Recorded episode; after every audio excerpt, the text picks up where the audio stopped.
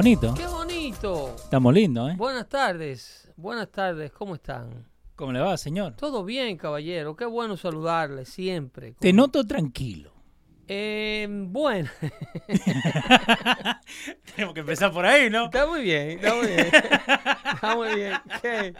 ¿Por qué lo de la tranquilidad? Sí, yo soy un hombre tranquilo, Leo. No, no, porque. eh, y justo hoy día, ¿no? Mira, y Eh, estamos cargados de información de Sí. actualidad. Hay una, una serie de acontecimientos vos sabés que mucha gente que creía no que vos. precisamente hacen el ambiente tranquilo. Eso, que vos ibas a arrancar con esto. ¿no? Eso, know what the fuck you talking about.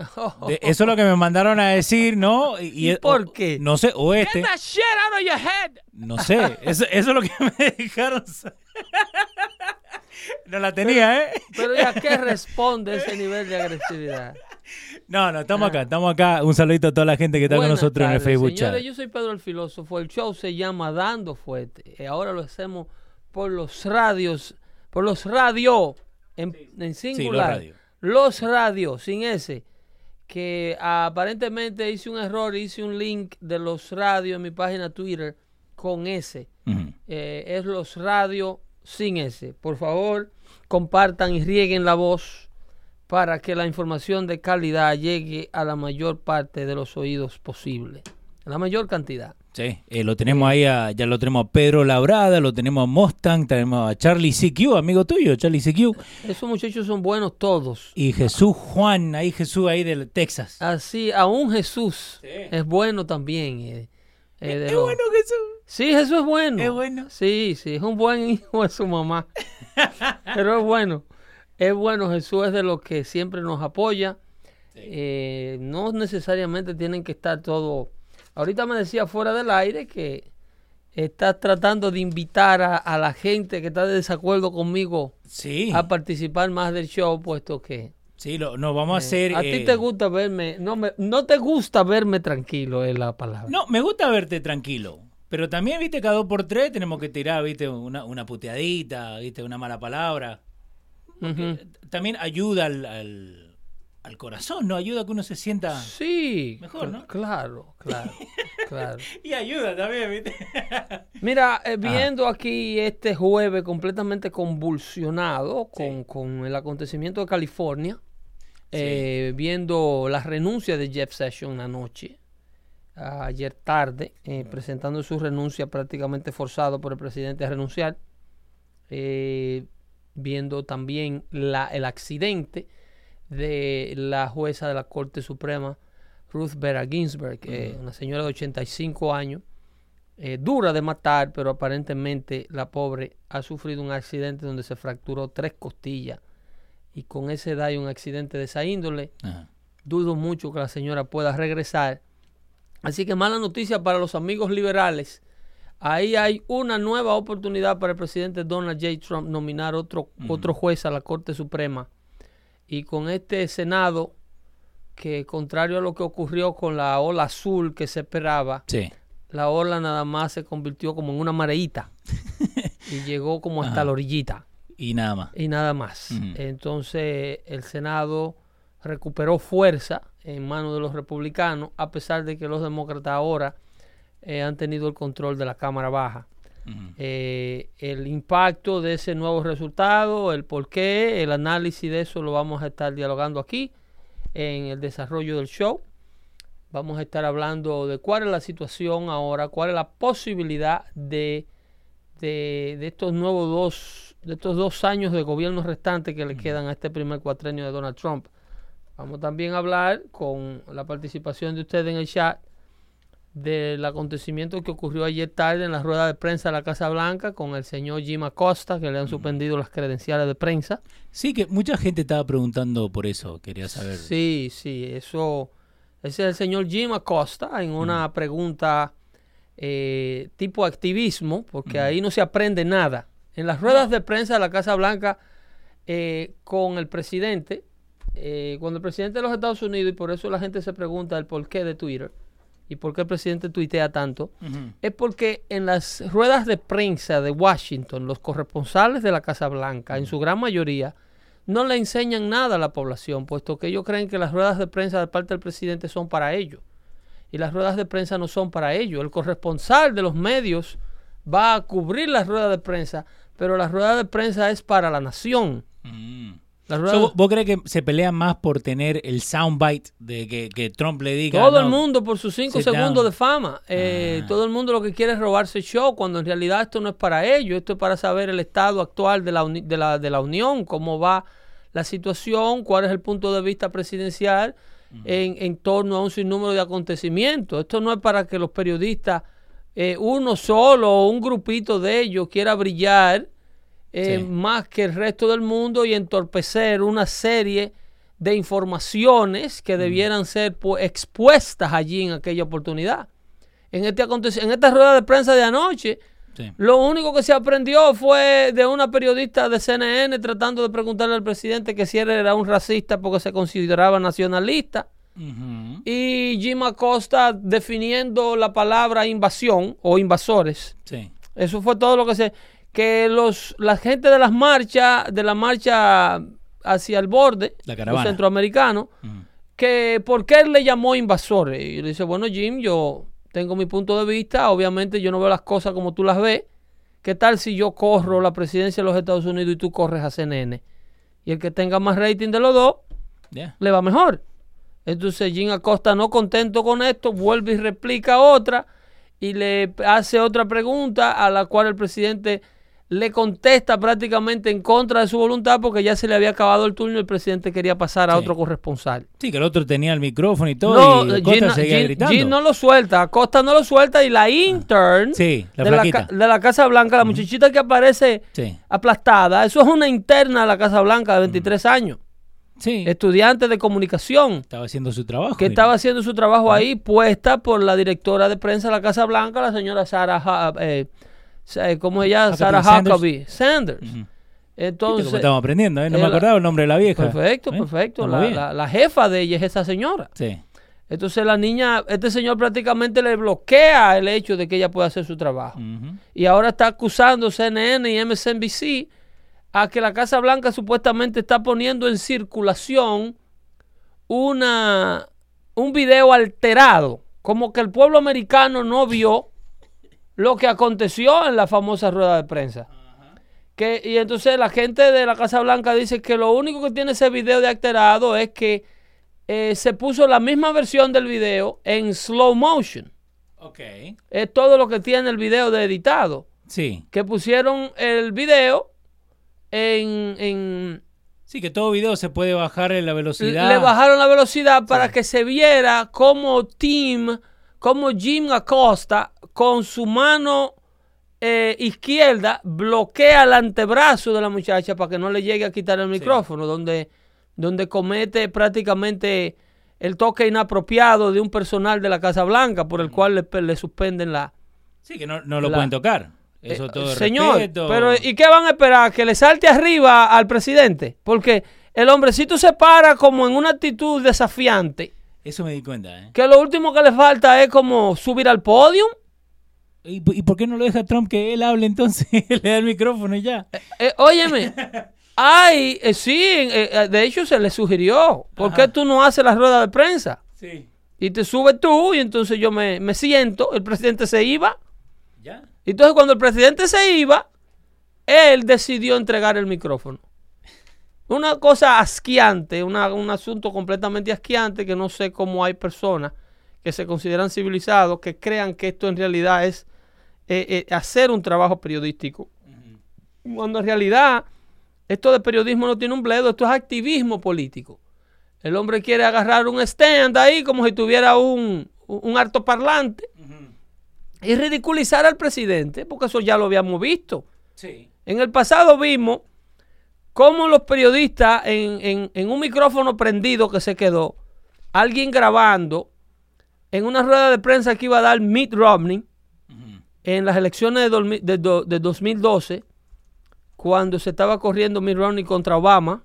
Ajá, en ese tiempo ya. En ese tiempo estaban corriendo Mitt Romney y el actual presidente de la Casa de Representantes, eh, eh, Paul Ryan, el, el saliente, porque ahora vuelve eh, Nancy Pelosi. Pelosi, sí. Entonces, en esa ocasión, antes de que Mitt Romney llegara a la sala, se veía como los periodistas eh, ensayaban, they were rehearsing what was the line of question, cuáles eran las líneas de pregunta a, a la cual iban a someter a Mitt Romney. Y todo el mundo a coro, no dejarlo salir de ahí, señores. Tenemos que mantenerlo en el asunto de, de lo que él dijo de, del 50% de la población que no que toditos cogían, que no se puede competir contra Santa Claus. El asunto es que no hay espontaneidad eh, periodística. Sí. Aquí lo que se está es avanzando a una agenda política. Sí, que, eh, y eso lo, lo que... lo No que- hay curiosidad, la gente no está aprendiendo nada de los periodistas. No, no, para nada. Eh. Y lo que estoy haciendo ahí para la gente que nos está viendo en, ah, en Facebook y en YouTube, eh, voy a poner el video, el que vos estabas hablando. En Eh, dando fuentes. en Dando Fuentes, y también lo vamos a poner ahí. Espera que lo, lo voy a poner para que la gente lo pueda ver, ¿no? Porque el chabón agarra y... Lo, lo bueno... Ese es el video en el slow motion del cual ellos se están quejando. Eh, sí, creo que está en slow motion también, no lo vamos a poner ahora, porque Sí. lo tengo que ver de lado a lado. Pero entonces Jim Acosta, ahí lo que uno ve es que está, él que era, eh, está hablando, entonces Trump le Sí. dice que se baje. Ve la Inter, le tira con su mano izquierda y Sí, agarra la derecha de él en el micrófono, él la endurece. Sí, y no suelta. Endurece el micrófono. Eh, eh, en una oportunidad ella trata con la izquierda, después la hace con la derecha. Y cuando le hace con la derecha es que luce su mano izquierda Sí, para bloquearla a ella en el brazo. Y le dice, pardon, ma'am. sí. y Es ahí. Eso. Ahí, pardon, ma'am. Y le pone su mano de manera como, como, como karateca Sí, básicamente. en el codo, en, el, en el- la parte interna del codo a la muchacha. Ajá. Y entonces ahí es donde él comete la ofensa prácticamente de impedirle a un staffer de la Casa Blanca hacer su trabajo, por la cual le suspenden sus credenciales periodísticas, lo que le llaman el hard pass, de estar prácticamente en la residencia del presidente. Entiéndase, este es el lugar donde reside el hombre que el pueblo americano mandó. Sí, y si él no te quiere abrir la puerta, no te tiene que abrir. Eh, tú estás en la casa de él literalmente, a pesar de que estás en una, en una condición de invitado especial, como, como el pase lo indica. Sí. Pero tú como, obviamente, como todo invitado, tienes que observar un comportamiento. Si tú te fijas, Seguimos en vivo, sí. hay otros periodistas Ajá. eh, con la mano abajo y, y- y- y observando la actitud de, del, del- Pero vos, de vos- este periodista que se quiere coger el show para, para él solo. ¿Vos crees que ahí, eh, eh, sí, lo tenemos ahí a Mustang, a que viva la democracia, dice Jesús, pero... eh, Es que, es que está equivocado, Jesús. Está ¿Por qué? Está equivocado.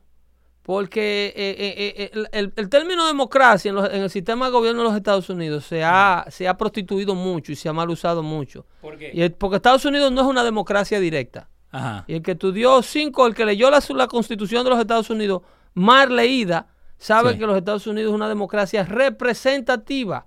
Que Eso lo estamos hablando En la otra vez, ¿te donde, acuerdas? en donde la representación no solamente pertenece al populus. Sí. Entiéndase, Estados Unidos no necesariamente, y, te- y la razón por la cual te explico esto nuevamente, Ajá. eh, esto es otra oportunidad de aprendizaje. El, Estados Unidos tiene una democracia representativa, pero no solamente la gente representa. Estados Unidos tiene una necesidad representativa de otros tipos. Ok. Estados Unidos tiene, para poder ser la, la nación con el nivel de excepcionalismo que Estados Unidos ha, ha- ha- ha- demostrado durante el paso de los años. Estados Unidos eh, eh, se, se- se enfoca en un sistema de gobierno donde no necesariamente la mayoría se tiene que imponer en materia de número por gente. Porque tú escuchas ahora a los demócratas y a un sinnúmero de periodistas liberales. eh, escuché un análisis absurdo de un supuesto llamado experto legal, Ajá. que no sé qué tendrá de experto, Eh, Amigo de uno de ellos tiene que haber sido. que, que dice que en las elecciones de medio término ahora, los, eh, los demócratas ganaron 55% Ujú. de la votación popular. O sea que 55% de gente votó por los demócratas y solamente un 38% votó por los republicanos. Sin embargo, los republicanos mantienen el control del Senado. 38% fue el número que tiró. Sí, no, y es cierto. Ok. Es cierto, pero que es un idiota. Ok. Y te voy a explicar por qué. Ok, explícame. Y por qué los founding fathers no le prestan atención en las elecciones, ¿por qué el sistema electoral de los Estados Unidos no tiene que obedecer a un resultado popular? Porque este era el temor Ajá. de los fundadores de esta nación, de los genios Sí, de los Founding Fathers. que crearon al sistema democrático más grande del mundo, aunque estos liberales le den brega a entender eso. ¿Ok? Real Triple B dice, no entiendo. Ahora le estamos explicando. Eh, voy y te explico. No sé si él le explica a Jesús que no entiende o es a mí que dice. No, no sé, porque ahí se están peleando con Eh. Jesús, así que lo debemos dejar, pero no, me, me- me encanta aprender de esto, ¿no? Porque tenemos ahí también Jordani Fernández, que dice, gran protesta llevándose a cabo ahora mismo en la calle W Union Boulevard en Bethlehem, PA. En Bethlehem, eso es Pensilvania. Sí, Acerca, acerca de... de- lo de Robert Mueller. Amplíate esa situación, eh, eh, eh, Jordani. Sí, Jordani, que nos A mande la ver, información. ¿por ahí. qué? Porque está muy breve eso y no podemos accesar esa data ahora en el medio de lo que estoy tratando de explicar. El asunto es ese, mira, la democracia representativa estadounidense no necesariamente trabaja con una representación per cápita De lo que acontece políticamente. El Senado no responde a un número de personas y estos idiotas lo saben. Lo que pasa es que para mal informar, Sí. ellos te buscan los talking points de persuadir a una audiencia que está completamente desinformada, que no le presta atención, que está completamente distraída. Y te dicen que 8, mil perso- 8 millones más de personas Sí. votaron demócrata en estas elecciones que republicanos. Ujú. Vamos a suponer, para darte un número redondo, Sí, tú sí, tienes sí. 40 millones de votos demócratas en esta midterm election versus 31 Sí, más o menos. sí, más sí. o menos votos republicanos. ocho- ocho millones más para los demócratas, pero... los 8 republicanos- millones más de votos populares para los demócratas. Sin embargo, los republicanos retienen el Senado y contrario a la cantidad de votos extras, Y suben, ¿no? aumentan su cantidad de senadores por tres. ¿Ok?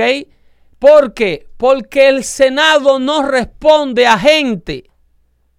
Tú no puedes contar con un voto popular para elegir senadores, porque no necesariamente porque tú tengas más demócratas en la nación que republicano, tú vas a ganar el Senado. Sí. Porque el Senado no responde a un número de personas. El Senado responde a territorios. Y explico de nuevo. De lo que estamos hablando. Nueva. York, Ujú. 30 millones de habitantes. Sí, señor. Alaska, 4 millones de habitantes. Son como 20 nomás. Y a ambos le corresponde dos senadores, loco. Eso es verdad, sí. No, y si, y si se perdieron todo ese... et- Esto fue cortito, ¿no? Pero el show anterior, el show número 7, que lo pueden escuchar en SoundCloud, en Facebook, Sí. en YouTube, en todos lados, nosotros hablamos bastante de esto. Porque una gente que va a votar a veces ni sabe de, de estas cosas. Y por eso es bueno que vos le des información de calidad para que entonces cuando vayan a votar sepan y no se dejen llevar por este número de que solamente el 38% votó cuando te lo quieren dar vuelta, ¿no? La, la información. La población, eh, los founding fathers, hacen este sistema así, por eso se crea el colegio electoral. Y por eso el Senado se le otorgan dos senadores por estado, independientemente de su población, para que sea la unión partícipe, para que tú estés representado, Ajá. para que tú no tengas que ser gobernado por un elitista como, Cha- como Tax Shot, Sí. eh, eh, eh, ¿cómo se llama? Como Shacktad, el de MSNBC, sí. que dice hasta cuándo va América a obedecer a la voluntad of the suburbs. Pero, espera, espera, ¿cómo- ¿cómo a la voluntad de los suburbs? Porque los suburbios, la gente del campo, la gente que no es de la zona urbana, Sí. el que no es un elitista neoyorquino Ajá. o chicagense, Chicagense, le vamos a poner. sí, sí, porque hay chicagenses, Ajá. sí, están de, de Chicagians, de Chicagons. Ok. How do you call those, those people No who sé, live in the. Chicago, in the city of Chicago? The, the windy ones. The Chicagians, Chicagians. ok. ¿Ok? Si tú no eres un chicagense Ajá. o no eres un angelino Sí. Esos son en Los Ángeles. en Los Sí, Ángeles, que juegan el béisbol también. ¿entiendes? O no eres un New, York, un New Yorker, Sí. Bueno. ¿entiendes? O un hipster, viste que hipster ahora por todos lados. O Philadelphians. Sí. Si tú no perteneces a una de estas grandes urbes, Ajá. tú no vas a poder ser contado como un votante importante en la nación porque se supone que tú eres un tipo bruto, que eres un tipo que te gustan las armas de fuego, que eres un tipo medio xenofóbico, Ajá. que no tiene un nivel de tolerancia con los inmigrantes indocumentados o ilegales que brincan la cerca. Entonces, este tipo de personas tiene demasiada fuerza, de acuerdo a este periodista de MSNBC, de, de Shakhtar, ¿no? Shakhtar. Ajá. Entonces, eh, ¿hasta cuándo? Dice él. Bueno, hasta siempre, señor Shaq. Por eso la constitución de este país, ustedes, los la gente que está en la izquierda, está tratando de destruirla. Porque esta constitución le da una fuerza de participación y de pertenecer a la Unión Americana a las zonas que no son ultra populares, las zonas que no son ultra urbanas, la- la- las zonas que no son, perdón, eh, ultras metropolitanas. Sí. Entonces las zonas suburbanas tienen que ser contadas. Por eso que tú ves que las elecciones se llevan a cabo en Ohio, primero que en, en, en Iowa. Sí. En Sí, el centro del país. Se pelean por ahí. Un estado metropolitanamente, y, y- y, eh, eh, eh, ¿qué te digo? Insignificante. Sin embargo, eso marca la pauta política porque a, Ohio, a, a Iowa se le da la oportunidad de votar primero. Ah, Y ahí se marca el- el- el- más o menos por dónde va a la ir. temperatura política a nivel presidencial. Ok. Entonces eso causa que el centro de la nación sea foque de atención por parte de estos globalistas elitistas de las ciudades que quieren conglomerar a todo el mundo con un cheque de welfare en Nueva York, en Los Ángeles, en Chicago, mantener a todo el mundo grupo, pero para mala suerte de ellos, por más gente que tenga California, por ejemplo, que tiene 39 millones y medio de habitantes, Ujú. I'm sorry, California, solamente te tocan dos senadores. ¿Ok? Pero está bien. Y por menos gente que, por menos gente que tenga el estado de Missouri, también le tocan dos senadores. Entonces California tiene que manejar ese, ese, ese, ese aspecto. Sí. ¿Por qué? Porque Missouri y California, ambos son socios de la Unión. Tienen que tener un privilegio de representación en Washington similar. California, tú tienes un reguero de gente. Sí, pero tú también tienes un reguero de gasto federal. E ingreso y todo. Yo todo puedo argumentar que como mismo tú tienes contribuyentes, también tienes consumidores de personas que viajan más que los residentes de mi estado por las carreteras, que necesitan mayor protección policial, que necesitan mayor protección federal, que necesitan mayores beneficios federales. Entonces tú eres, tú representas un gasto para mí, dice Missouri, Sí. porque yo no tengo tanta gente como tú. No, lo que yo gasto es un octavo de lo que gastas vos. Entonces, ¿por qué tú tienes que tener más fuerza política que yo en el Senado? Dijeron los Founding Fathers. Ujú. ¿Eh?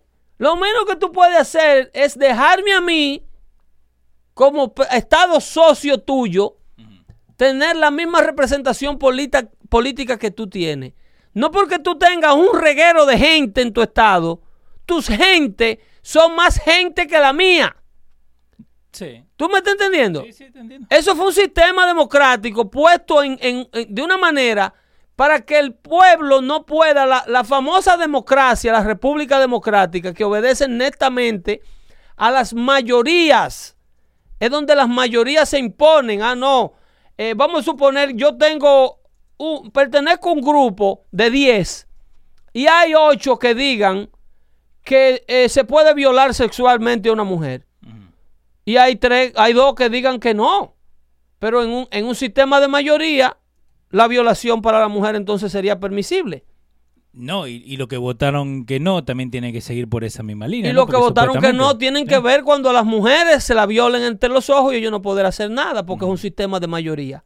El sistema de república, el sistema de representación americana no funciona así. Las minorías tienen derecho y fuerza. Sí.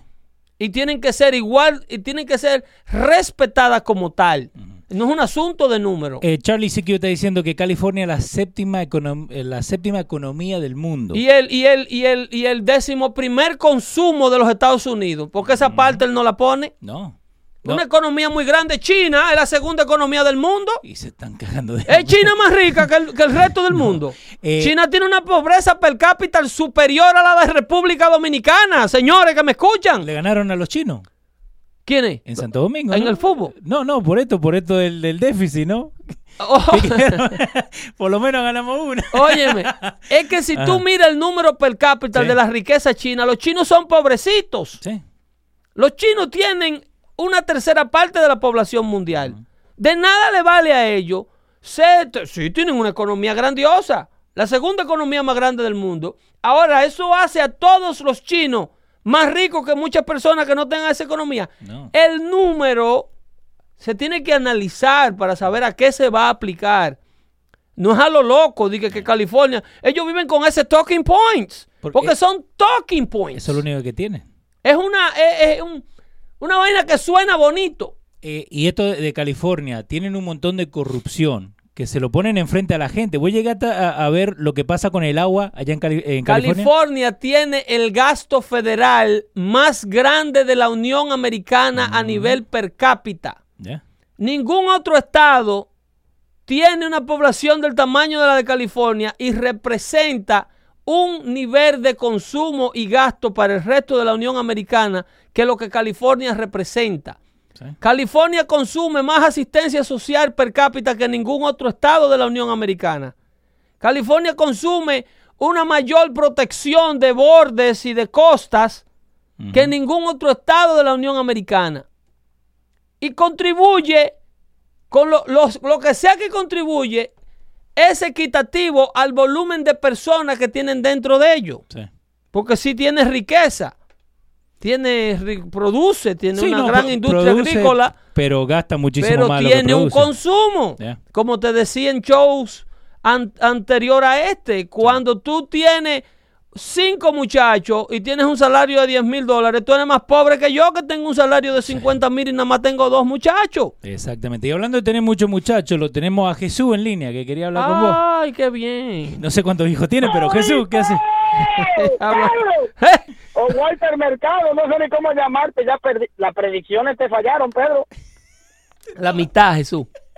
¿Qué pasó? Pues, ah, bueno, pues te fallaron, no importa, te La mitad, Jesús. Pedrito, me, me encanta la, la explicación que diste acerca de- del Senado, porque es que cada estado tiene dos y todo eso, me encantó. Pero, ¿sabe que esa es una de las razones por las cuales tú siempre dices que por culpa de los demócratas Puerto Rico no es un estado? Sí. Y yo difiero de ti en eso porque no es por culpa de los demócratas, es por culpa de Estados Unidos mismo que no le quiere dar a Puerto Rico la oportunidad de ser un estado por el poder político que le, que le daría al poder tener dos senadores, a poder tener gente en la Cámara Baja y todo eso, es lo que yo siempre he dicho. ¿Quién Pero es? ¿Quién es hasta el difiere de mí. ¿Qué tú momento? Mencióname los representantes federales de Puerto Rico. Uno Que por te uno. mencione los representantes federales de Puerto Rico. Sí, a, Pues, a ¿de nivel, estás hablando? ¿Que óyeme, están en la Cámara Baja los senadores o, o- qué? óyeme, no, Puerto Rico no tiene nadie en el Senado de, nacio- de- de, descendencia puertorriqueña. Puerto Rico tiene a Nidia Velázquez, ¿verdad? Que es- Sí, representante mi amor, pero por no un es distrito. de Puerto Rico porque Puerto Rico no es un estado. No, pero ella ¿De no, óyeme, ella? Jesús, Jesús, Jesús. Exactamente. Ella no Es- representa el territorio de Puerto Rico. Pero Nidia Velázquez es puertorriqueña. Y Nidia Velázquez toma el podio y toma el micrófono para atacar a los republicanos cuando hay una tragedia como el ciclón que afecta a Puerto Rico y se hace sentir como puertorriqueña, ¿sí o no?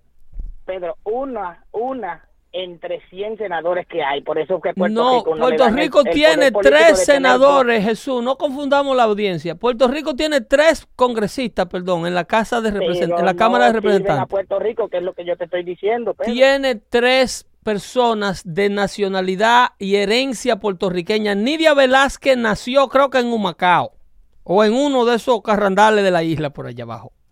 ¿Ok? ¿Hay algún dominicano que esté en el Senado? no, no me compare, no te pongas racista. Pedro, es lo que yo te quiero Óyeme. Tú no yo, me confundas a la óyeme, gente, yo no, pero es que te pones mal. Yo no le estoy bajando a los logros puertorriqueños. Yo lo que quiero es demostrarte a ti que la gente que está en Washington de raza puertorriqueña es completamente apático a la idea de la estadidad para Puerto Rico, Jesús. Yo lo que quiero... va- vamos a ponerle que algunos de ellos quizás, Algunos poner- ¿y por qué no. entonces José Serrano? José Serrano se murió idolatrando a Fidel Castro y fue a Cuba a verlo. José ¿Por qué tenemos que hablar de un muerto? Vamos a No, del estamos presente, hablando de del vivo, que, del futuro. que- es del vivo que estamos hablando, que la gente que tiene una voz en Washington para avanzar la estadidad puertorriqueña, lo que hace es que la traza. Puerto Rico gira políticamente en torno a los Nidias Leblon del mundo. Aquella No, gente que no fueron a tirar del tiro. mundo. ¿Cómo? Ella no es la única que, que, que reside, la- no es la única que decide qué es lo que pasa y qué es lo que se puede hacer. ¿Por qué no se le da la oportunidad a Puerto Rico? ¿Por qué no dice, mira, vamos a olvidarnos de Nidia- Velázquez, que ella está en contra de eso, y por no más, por, por darle a ella duro, vamos a darle la tarea a Puerto Rico? ¿Por qué Estados Unidos no hace eso entonces? Explícame eso a mí. Porque Estados Unidos no tiene que demostrarle a Estados Unidos que Puerto Rico debe ser un Estado. Puerto Rico tiene que demostrarle a Estados Unidos que Puerto Rico debe ser un Estado. Y no han votado muchas veces y han ganado la estadidad y no se la han dado. Porque la gente que tiene que traer el proyecto a Washington lo bloquea. No les conviene. No lo trae. La, la ¿Cómo? ¿Por qué no le representación. conviene, Leo? Ahora dime eso tú a mí, porque No, ahora no le no le conviene porque vienen durante 10 años, 20 años, básicamente vendiendo todo Puerto Rico. Entonces, a ellos les conviene poder traer businesses de acá de los Estados Unidos que se vayan a, a Puerto Rico para que tengan el tax cut, porque le están regalando básicamente el- el- los lugares allá, que en 10 años, cuando vaya a subir, al ser Estado, los impuestos van a subir. Entonces, ninguna de esas compañías quiere pagar esos impuestos. Y no solo eso, tendrían que acatarse a las leyes federales de muchísimas cosas. Tendrían que. ¿Tú sabes cuánto se está pagando en Puerto Rico de taxi en, en promedio? No, oye, en Puerto Rico nadie No le está diciendo idea, que ¿verdad esté, que no? Puerto Rico nadie Sí. está diciendo que esté evadiendo impuestos. Eso, Jesús. no, Jesús, eh, yo cuando Eh, fui para no, Puerto no, no Rico, no, escucha, escucha, Jesús, escucha acá. Cuando yo fui para Puerto Rico, me- el papá de mi Sí, ¿con suegro, espera, el papá de mi suegro, estaba puteando porque él tenía que pagar 160 dólares al año por impuesto. Pues, es lo que te Le digo, la puta que te parió, eso es lo que nosotros pagamos. un 33%. Puerto Rico paga los impuestos que paga el resto de los americanos. Igual Yeah. que como- pagan más, pagan más que, que los americanos por los el, el IBU y aquella otra. Ya. En Puerto Rico se paga impuestos hasta por la comida, mi, mi hijo. Pero que esos son problemas locales de, De de- la Act, administración. Jones Act. ¿Qué es lo que está pasando con el Jones Act? Ese mismo acta que, que, que cuando el huracán, el, el- ¿cuánto se tardó Trump en decirle, sí, mira, te vamos a, a, a, a- a ali- a alivianarlos con eso? Y a Florida se lo dio rapidito, a Texas se lo dio rapidito. ¿Me entiendes? Eh, eh, Estados Unidos no le importa a Puerto Rico en realidad. Lo que le importa es explotarlo y seguir haciendo lo mismo que han hecho desde siempre. ¿Tú sabes por qué se lo dio rapidito a Texas? Porque no, eh, la Puerto Rico no tenía un político manejado por CNN y la izquierda americana para bloquear al presidente que estaba que tenía la ayuda en su mano. ¿Cuándo tú Pedro, viste a- a- al gobernador al, gobernador, al gobernador Scott. Pero cuando tuviste un alcalde de una ciudad floridana diciéndole de todo al presidente y que los floridanos no eran políticos y, y Mi una... amor, Pedro, tú no me vengas a decir eso. Si el, mira, el, el gobernador de Puerto Rico lo que le faltara, hablando vulgarmente, era que le mamara el bicho Mm. al- a, a Donald Trump. Con esa Era lo nota único nos que le faltara, loco. Con esa nota nos vamos.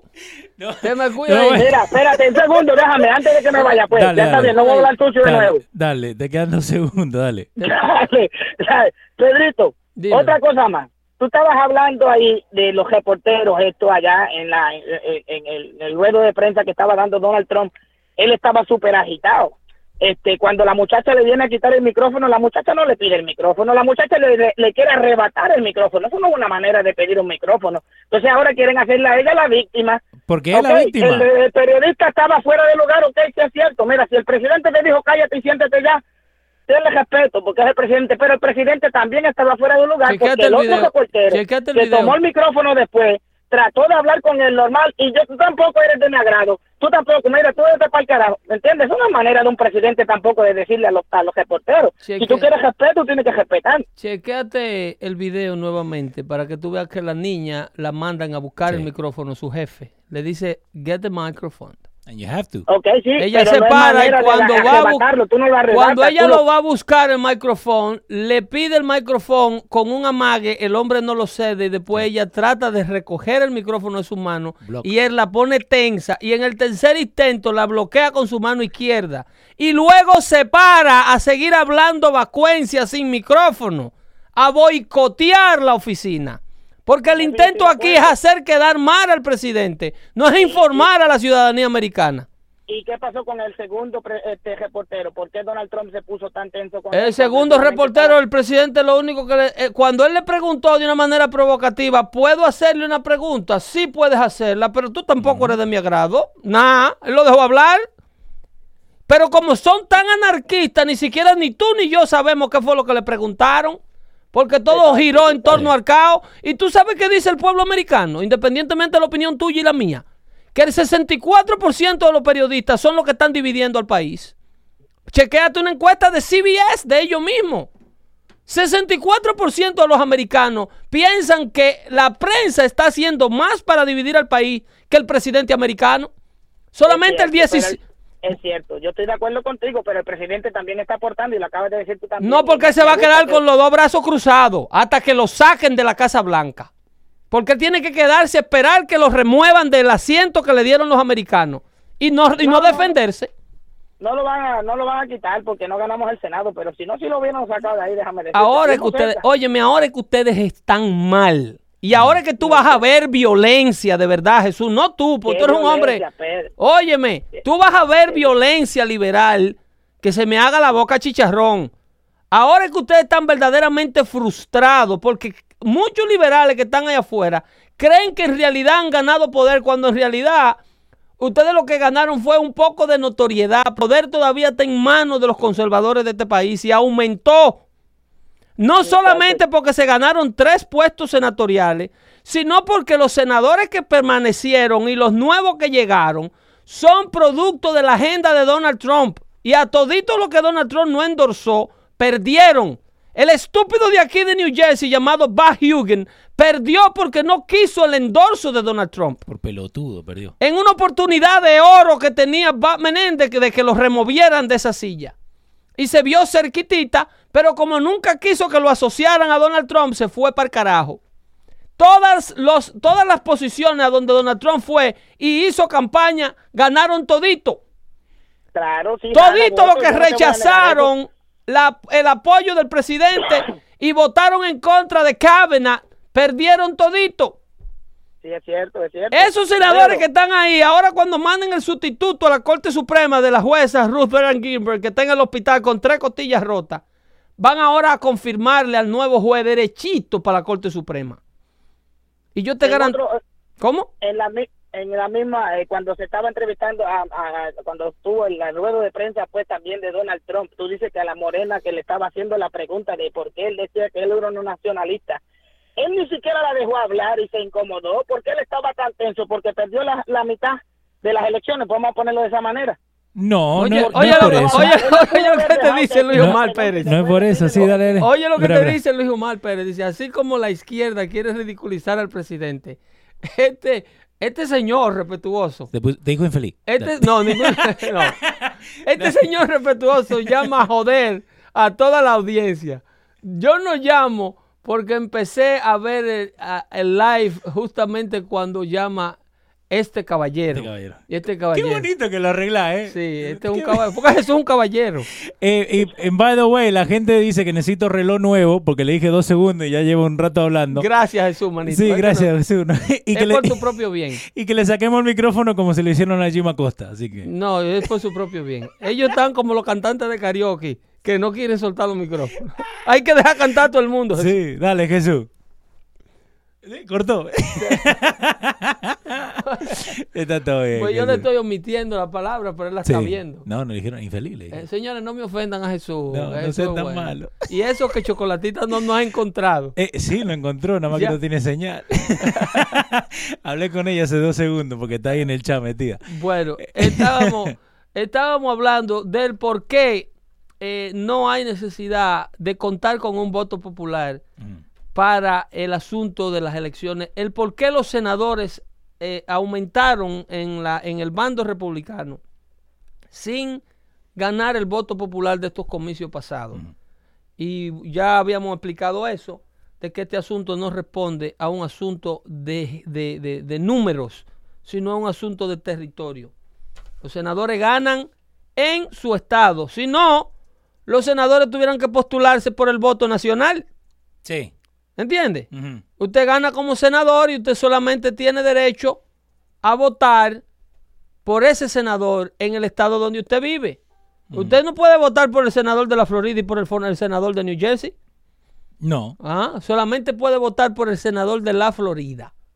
Eh, una, una Si pregunta. es de la Florida. Sí, una, una pregunta que tiene que ver con eso que nos mandaron acá también al chat. Eh, primero, quieren que le mande feliz cumpleaños a Alex Jr., eh, fiel oyente acá del show, que está de cumpleaños hoy. Felicitaciones Sí, para estaba- Alex. estaba de joda. Sí, cómo no. Eh, pero lo, lo que estaba preguntando eh, Melvin, amigo nuestro allí en la, en la Florida, que qué vos pensás de los eh, inmates, los criminales, que, le- que quieren que voten para el Senado, que quieren que básicamente que su voto cuente. Para el Senado no. Ellos quieren levantarle todo tipo de prohibición Eso, a ah. los ex convictos. Que lo que estaban diciendo acá, lo que yo había eh, buscado, de que eso puede afectar el race del Senado en la Eso Florida. afecta todo. Todo, ok. Porque mira lo que sucede. El, el- el- el voto es uno de los privilegios más sagrados que tiene el americano. La capacidad de elegir sus líderes. Sí. Entonces, cuando tú le das la oportunidad, el político, mira, mira cómo que pensaban estos founding fathers. Ajá. Ellos conocían la miseria humana. Ok. Ellos conocían la ambición de poder que tiene todo ser humano. Ellos conocían, porque ellos venían de un régimen ultrapoderoso, de un régimen tiránico, de un rey que lo quería controlar todo por el poder que acumuló. Sí. Entonces ellos pensando en eso, entienden que la población solo puede ser electa por los pobladores decentes y sanos, para que elijan líderes decentes y sanos. Independientemente de que un ex convicto se arrepiente y cumple con la sociedad del mal que haya hecho, eso la sociedad, tú le pagaste a la sociedad con tu condena, pero la sociedad no se olvidó de tu hecho. La sociedad no se olvidó de que ya, por ejemplo, si tú mataste a una persona, esa persona perdió el derecho de por vida de votar también. Y de Sí. participar y de respirar el aire que todos compartimos. Pero no de una manera vengativa es que la constitución lo impide. La constitución lo impide para que los políticos inescrupulosos no se armen de una población inescrupulosa para elegir a los nuevos líderes. Porque ya los estamos viendo como ellos lo mandan a buscar a brincarse por la cerca. Para crear unos nuevos constituyentes. Sin importarle quiénes sean. La gran caravana. Ellos lo que quieren es gente. Porque la gente en grupo le da poder al político corrupto. Ellos no quieren un votante pensante. Al político corrupto le encanta un votante que, que- que sea analfabeto funcional, Sí. que no tenga una capacidad de pensar por sí mismo. Porque ese es el votante manipulable.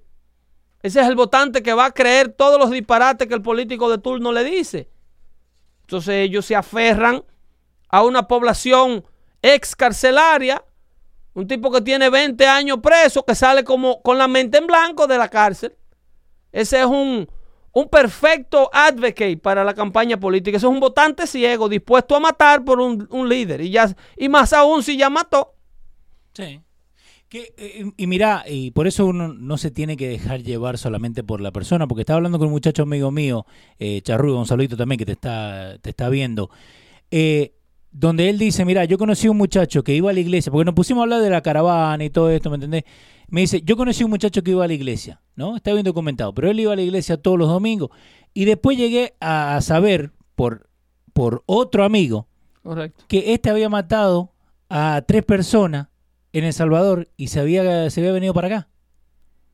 Entonces vos- él me dice, vos lo veías ahí y es la persona más buena que hay, no sabía nada. Y Y, todos están arrepentidos. Y- Y, todos son inocentes. a los dos minutos te puede haber matado vos también. ya lo saben. ¿Entendés? Ya lo sabes. Pero independientemente si tú mates o no mates, o si eres bueno o eres malo, eso es algo que tú vas a tener que vivir con eso.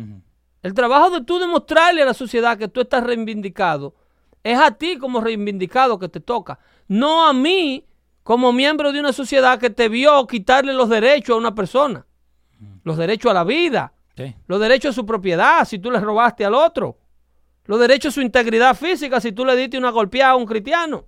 Y después que queda ahí, que tiene... Entonces, si tú le quitaste eh, en un, en un arranque de ira o porque tú llanamente eres malo, le quitaste todos esos derechos a una persona, lo mínimo que tú puedes hacer después que cumpla tu condena es perder tus derechos civiles también de votar, por favor.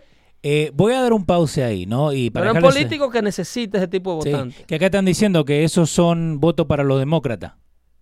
Oh, pero claro, ¿y quiénes son los que defienden a esa población? Ellos mismos. Era Gilliam el, el- el candidato a la gobernación de la Florida. Que eso Era lo- Andrew Gilliam. Eso es lo que decía, por eso lo puse ahí en Dando Fuentes, que pueden ir a losradio.com y ahí tenemos el Pero- link para Dando Fuentes, que decía eh, un análisis del Washington Post, Sí. que decía, si hubieran dejado Ajá. que los criminales votaran, Gillen fuera el gobernador. exactamente, uh, allowing felons to vote likely would have changed the result in Claro. Florida Senate race. Claro, esta gente, esta gente necesita la miseria humana para mantenerse poderoso.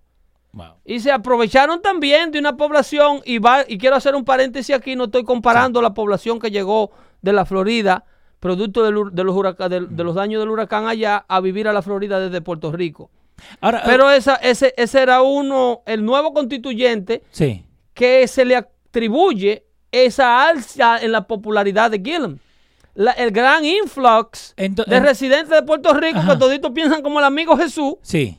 Esa es la, la gran alza. Por eso fue que la contienda se puso tan difícil. So, cuando se mudan de Puerto Rico a la Florida, Votan automáticamente. Para la Florida. Si ya están registrados para votar en Puerto Rico, Ah, ya, eso inmediatamente lo que tienen es que buscar su colegio Sí, electoral que le toca aquí. No Y hay ya. que pasar por ningún proceso. El borico es un ciudadano americano más. Sí, no, e- eso lo entiendo. Él nada más tiene que no llegar, llegar Y y, ya. y decir, yo vivo aquí ahora. Mira la, la licencia de conducir. Ah, entonces le conviene traer toda esta gente, poner. Por amor a Dios, pero el boricua es el perfecto para el, para el político liberal en los Estados Unidos continentales. El boricua es el ciudadano perfecto porque no hay que convertirlo. Eh, ahí buen Núñez, habla- ahora hablamos de eso. Porque Pero- lo de las caravanas, por lo menos tú tienes que esperar que le pase un tiempo. Sí, mínimo cinco años para que se hagan ciudadanos. No, eso, eso se habló mucho que de no haber sido por ese flujo tan inmenso Que, ha que llegó a Puerto Sí. Rico y obviamente esa gente que viene con un con un, un resentimiento republicano porque vienen indoctrinados desde la isla con la mentalidad de que Donald Trump los abandonó y que no se le dio la ayuda a tiempo. Víctimas, señores, no sean víctimas, que las víctimas lo que dan es pena. Eh, Una de las cosas que a mí me molestó cuando estaba pasando todo esto de- del huracán, ¿ok? Sí, la gente que estaba en Puerto Rico llegó a sufrir, ¿me entendés? Porque lo, lo dejaron ahí solo. Pero lo que a mí me molestaba es gente de acá que hablaba y que creía que sabía más de la gente que estaba viviendo en Puerto Rico. Borico Stallion, ¿no? Amigo nuestro acá, que nos escucha también. Yo no, no escuchaba a nadie, nada más que él. ¿Por qué? Porque él está viviendo ahí.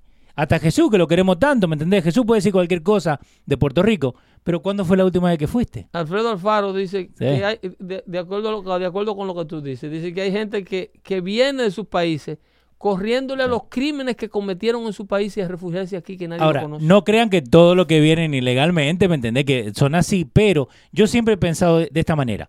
Si una persona que está acá ilegalmente, da- no le dé los papeles, pero dale que, que tenga que sí o sí pagar impuestos y pasar un background check.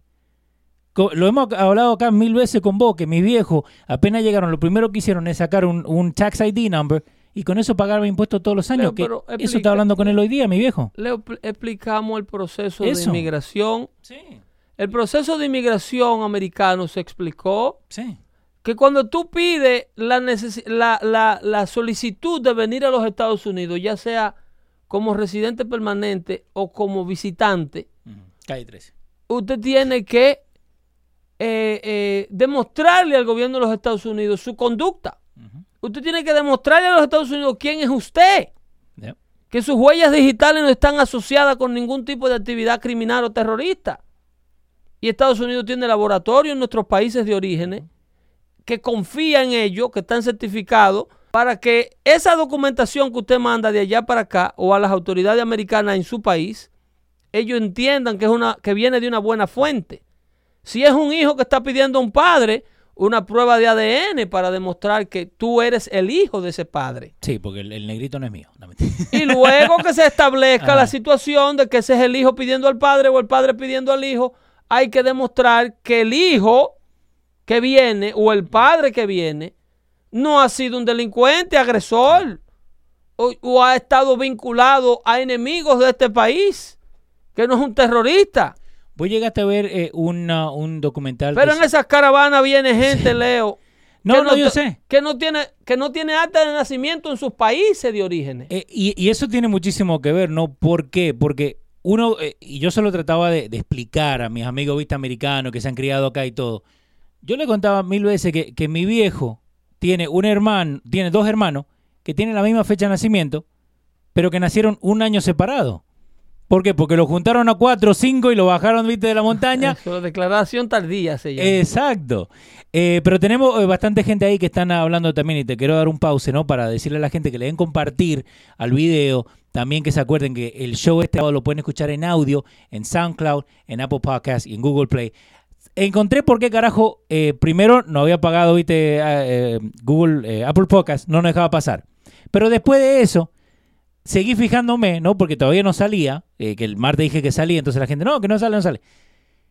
Me lo bloquearon porque yo puse cuando estaba llenándolo que el, el podcast iba a ser en inglés y sale en español. Te lo juro. ¿Oh, sí? Eso es lo que decía. Que we're, we're blocking your material because the language does not match what you have. Qué bien, Eso. bien. Pero ya entonces tú le pusiste que... Sí, ya, ya se lo cambié.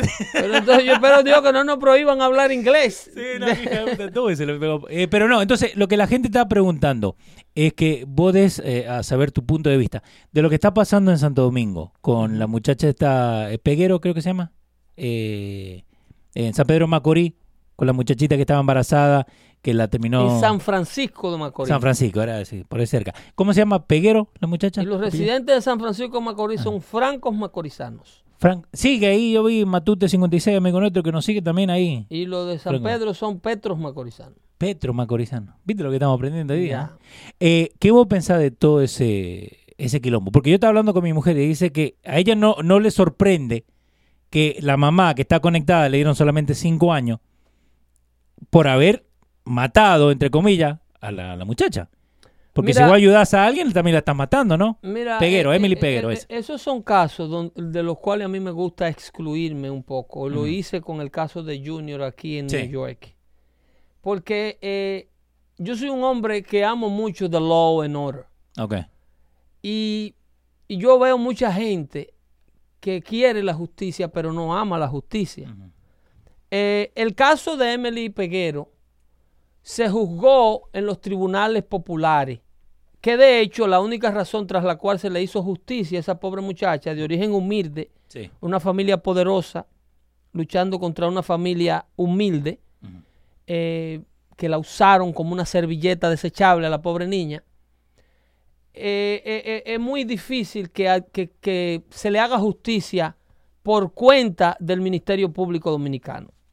En un país donde hemos visto cómo se han comprado jueces en el pasado y cómo se compran fiscales, es solamente con la presión social de los medios fue que se pudo obtener el resultado que se obtuvo. Ahora bien, ahora bien, el, eh, de acuerdo a lo que yo estuve viendo y lo que he podido leer del caso y lo que he podido investigar del caso, a la madre se le demostró eh, el- la participación, eh, se convirtió en un accesorio, lo que le llaman en, en inglés an accessory to murder. Sí. Eso es cuando tú contribuyes a que un asesino o cometa el hecho o oculte el hecho una vez cometido. Ocultarlo también es accessory. Eh, Claro, Ajá. está, está siendo cómplice.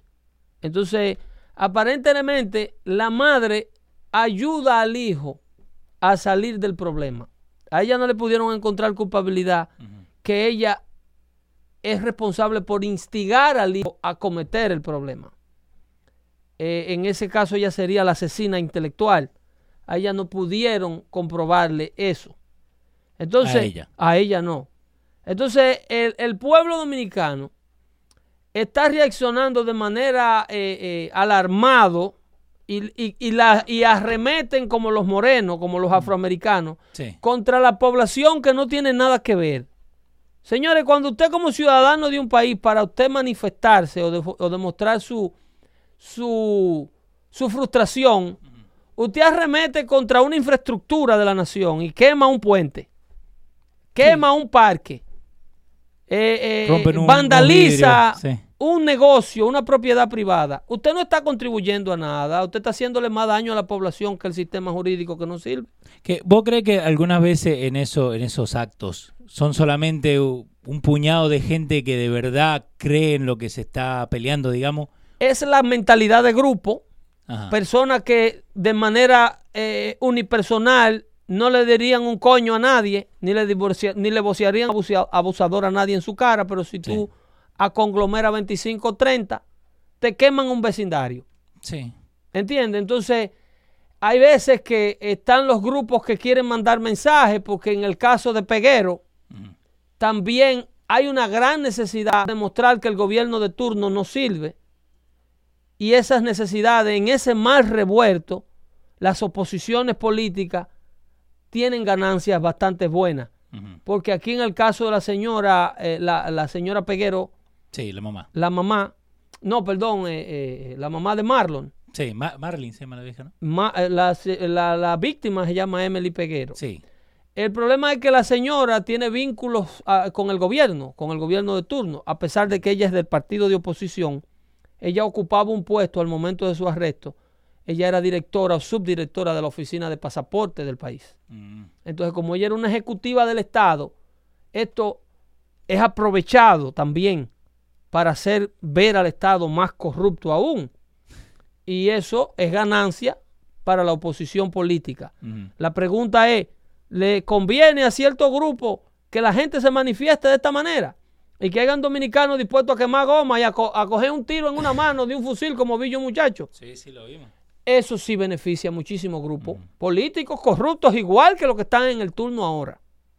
Así que todo aquel que promueva el desacato social por parte de una comunidad que no acata el veredicto de un, de una, de un, de un juez basado en lo que puede ser, en la orden que puede, en, lo, en, la, en la ley que tiene enfrente. Porque tú no puedes accionar por la ofensa, tú no puedes aplicar una, una sentencia superior a la ofensa cometida. Tú tienes que, eh, eh, eh, ¿cómo te digo? No, tú no, tienes no. que sentenciar de acuerdo a la ofensa. Si tú te robas una gallina, yo como juez no te puedo cantar 10 años. No, no como hacen en, en Arabia Saudita, en esos ¿Tú lugares. me estás entendiendo? Sí, no te sí, puedo sí. cortar una mano como hacen en las teocracias. Entonces, el juez sentencia de acuerdo a la culpabilidad que le demuestre el Ministerio Público a la, a la Corte.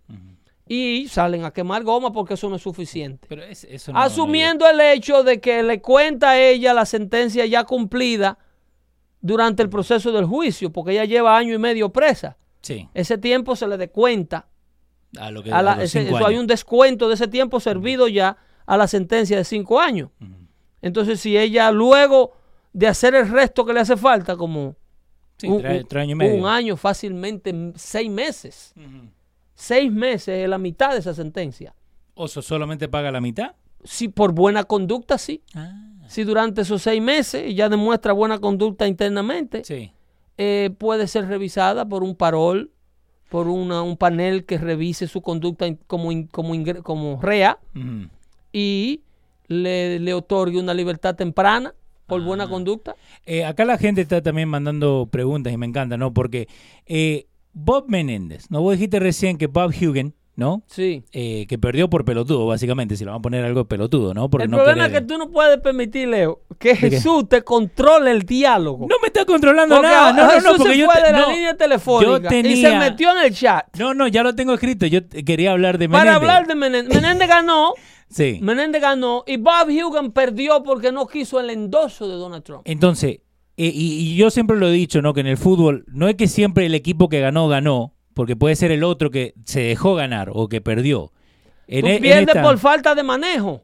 Pero ¿por qué Hugen hace eso sabiendo? Porque Hugan, mira qué es lo que pasa con estos asesores políticos tradicionales. Sí. El fenómeno Trump es un fenómeno completamente diferente a todo lo que había ocurrido en política americana hasta el momento que él fue electo en el 2016. Y que, y que Jesús deje joder en los chats. New Jersey es Mm. un estado azul Sí, que rechazó a Donald Trump.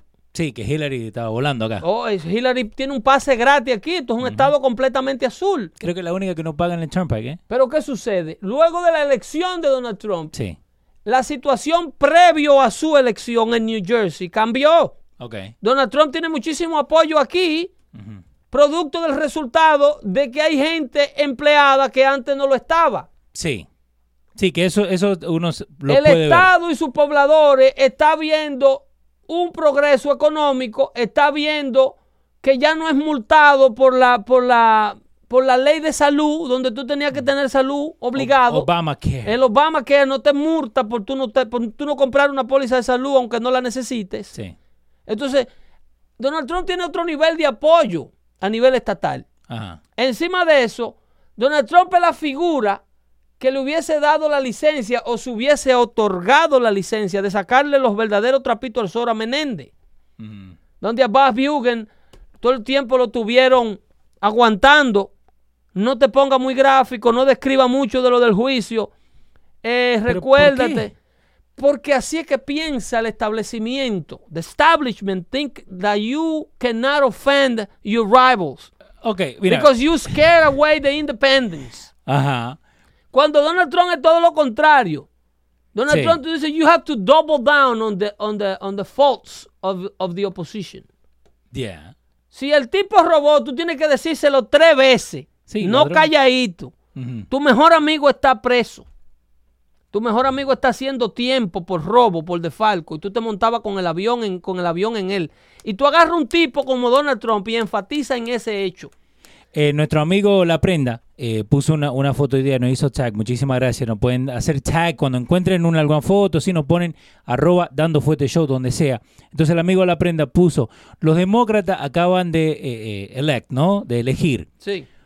Una muchacha que la IQ es más abajo que un salamander, eh, la muchachita Ocasio esta. Ocasio Cortés Bueno, insistiendo en liderazgo boricua. Ajá, a lo que hablamos recién. Extrema izquierda. Sí, El liderazgo de por qué Puerto Rico todos los días adquiere, a menos que los Estados Unidos se convierta en un país sociocomunista, ujú.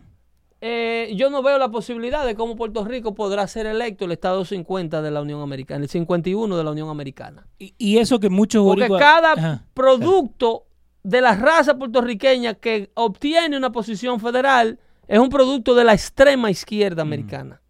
Un producto completamente socialista, en muchos casos comunista, como el caso de José Serrano. Y el amigo, y el amigo, este, ¿cómo te digo? Eh, eh, de Chicago, Illinois. Sí, que eh, eh, entonces lo que estaba siguiendo lo, lo de la prenda, ¿no? También un anti-Sem- eh, anti-Semitic American hater who married her brother, que vos lo estabas hablando acá el, eh, el show pasado. Eh, otro, un anti-Semitic racist who beats women, que es el muchacho que ahí lo tienen en cámara, el de, el de la derecha. Who, who married her brother? Eh, la muchacha esa que la tienen en la tercera, acá arriba, que la foto la pusimos. La musulmana. Sí, que decían que ella se casó con un primo, un hermano, que no saben. Eh, vos hablaste un poquito de ella la, la semana pasada. Pero también, si nos fijamos lo de lo de Menéndez, Ese caso esa muchacha yo no lo tengo. lo- creo que vos lo hablaste el show pasado. Pero yo lo voy a buscar, ahora te lo busco. Eh, pero lo de Menéndez, ¿ok? Está documentado lo que ha hecho. Y lo de Allison también.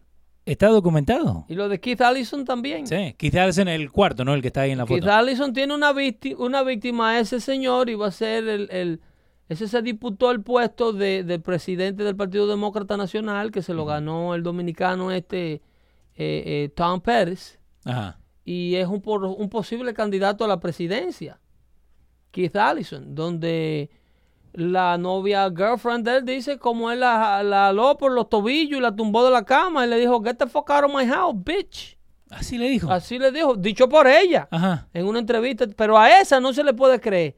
No. Ahora, a la de Kavanaugh sí había que creerle a todas, que ahora han demostrado una por una que es mentira el asunto.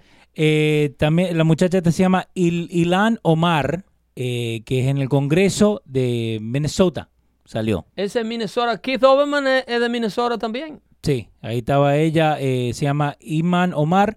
Y los, demócrat- eh, los demócratas están celebrando eh, que ganaron with diversity in their party. Pero si uno se empieza a fijar eh, en su mismo Instagram, que eso tiene muchísimo que ver, ¿no? El Twitter, Instagram, lo que ellos ponen antes de, de tirarse a la política, digamos.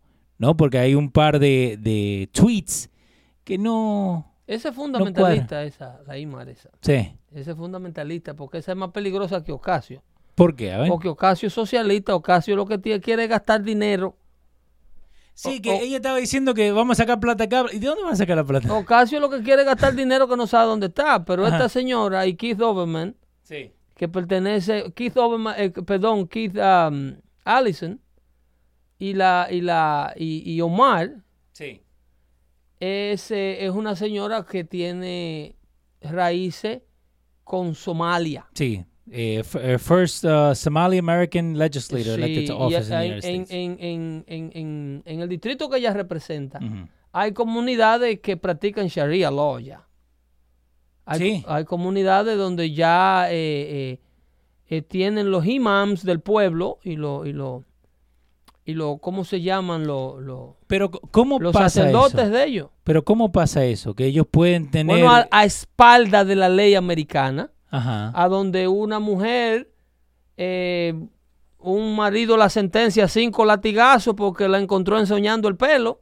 Ajá. Y eso se, se, se resuelve dentro de, de- de la mezquita de ellos ahí en la comunidad. Pero eso es parte de Estados Unidos. No, no, no, Estados Unidos Pero no que tiene no la se- ley. la ley la bloquean para que no se entere de esas cosas.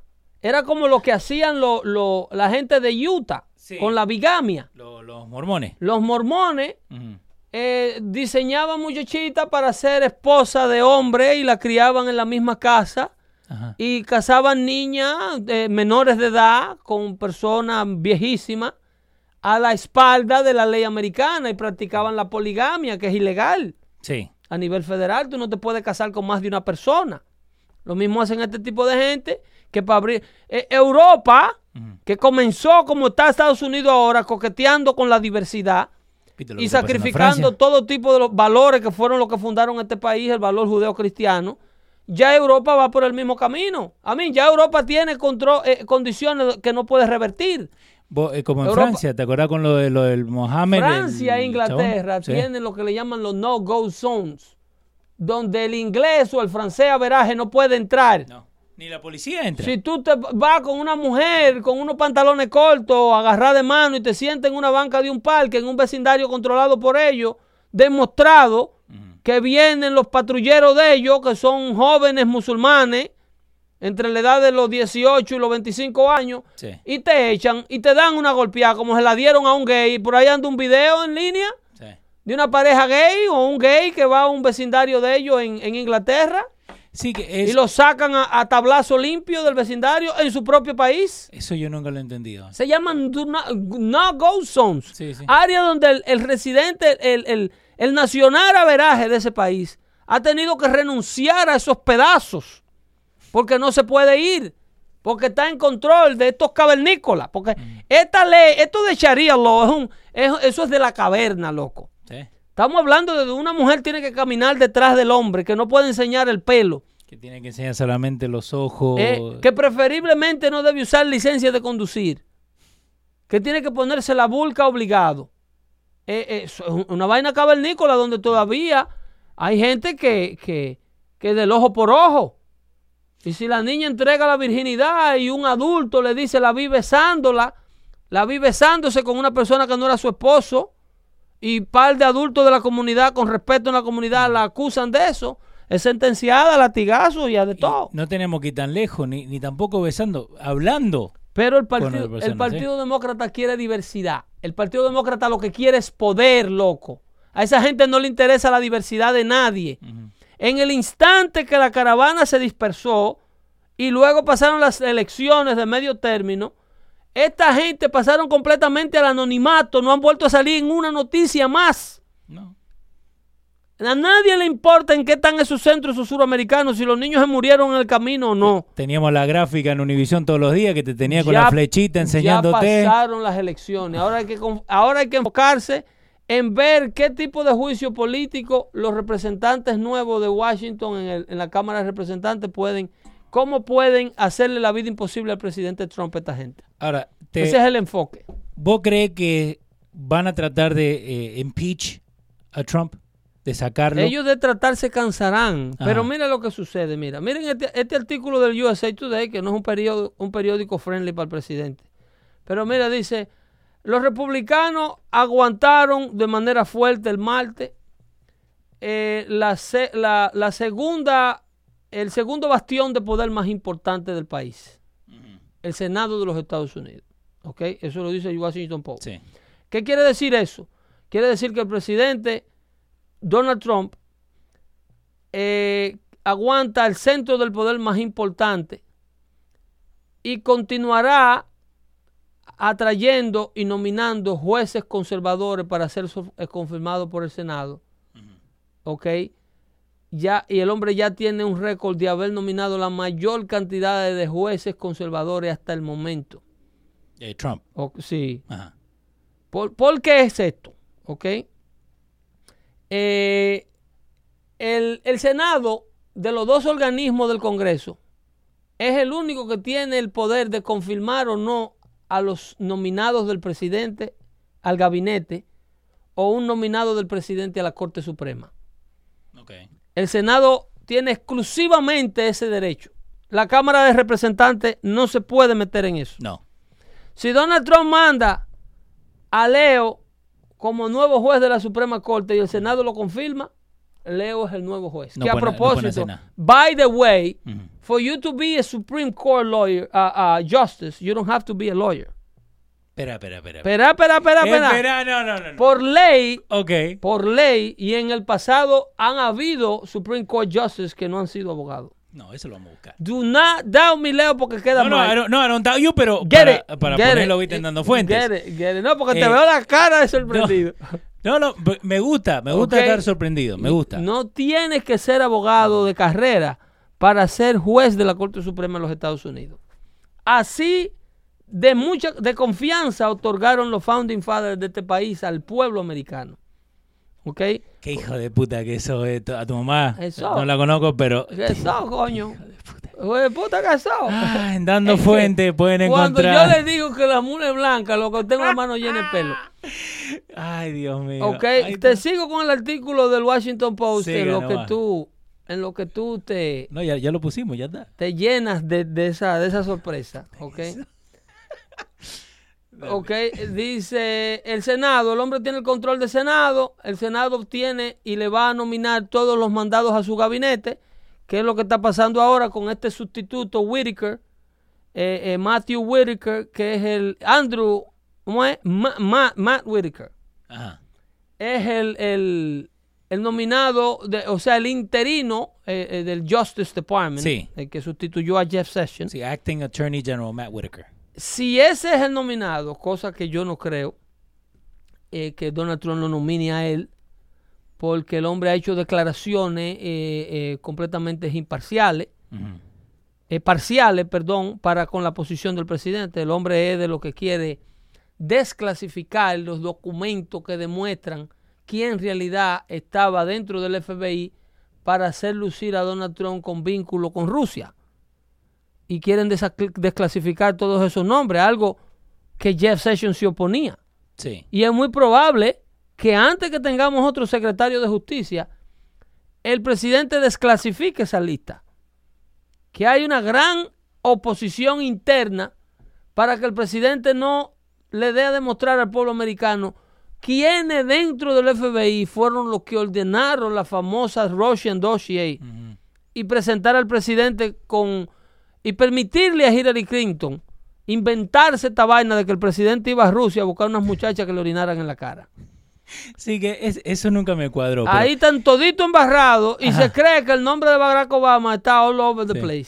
Eh, al amigo acá, Osmani Sierra, ok, que está bien activo ahí en los chats, está diciendo, nunca ha habido un presidente que haya echado tanta gente del gobierno. Solo un delincuente como él hace esas cosas. Si no hace lo que quiere, simplemente te vota y ya, igualito que Fidel. Y a ese delincuente, entonces el pueblo americano históricamente, históricamente, amigo mío, Ajá. que le llama delincuente al presidente electo de este país. A ese delincuente, entonces el pueblo americano lo gratifica regalándole tres senadores más, algo que no se había visto desde el 1909. Sí. Amigo, desde el 1903, perdón, América nunca le había dado más poder en el Senado en los primeros dos años de presidencia al presidente de turno, al partido del- de turno.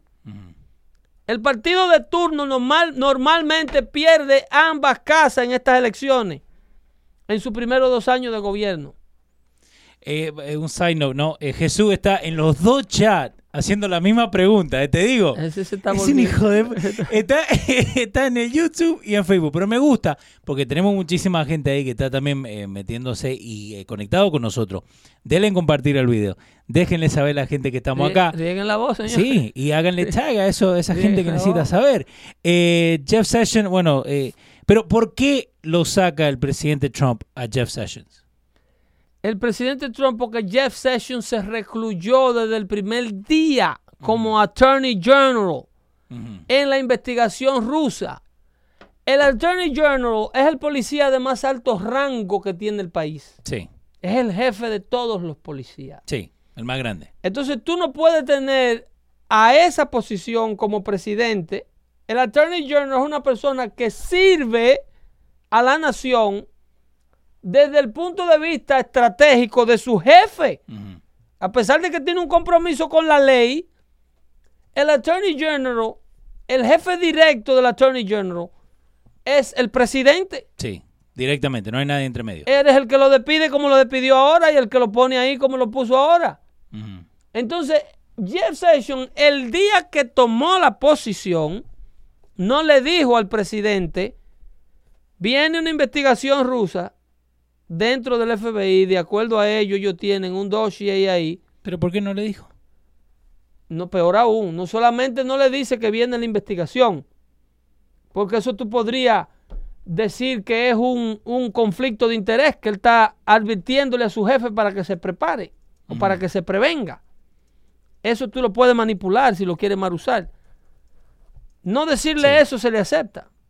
Lo que no se le acepta es decirle, no decirle que en esa investigación y en cualquier investigación que tenga que ver con el asunto ruso, él como Attorney General no puede participar o no va a participar. Porque su nombre fueron de los nombres mencionados dentro de dicha investigación. Pero él puede hacer eso. Session Sí. no solo puede, sino que lo hizo. No, no, porque no, no hay una, eh, digamos, una ley o algo que diga que no, él sí o sí tiene que, que ser parte de esto.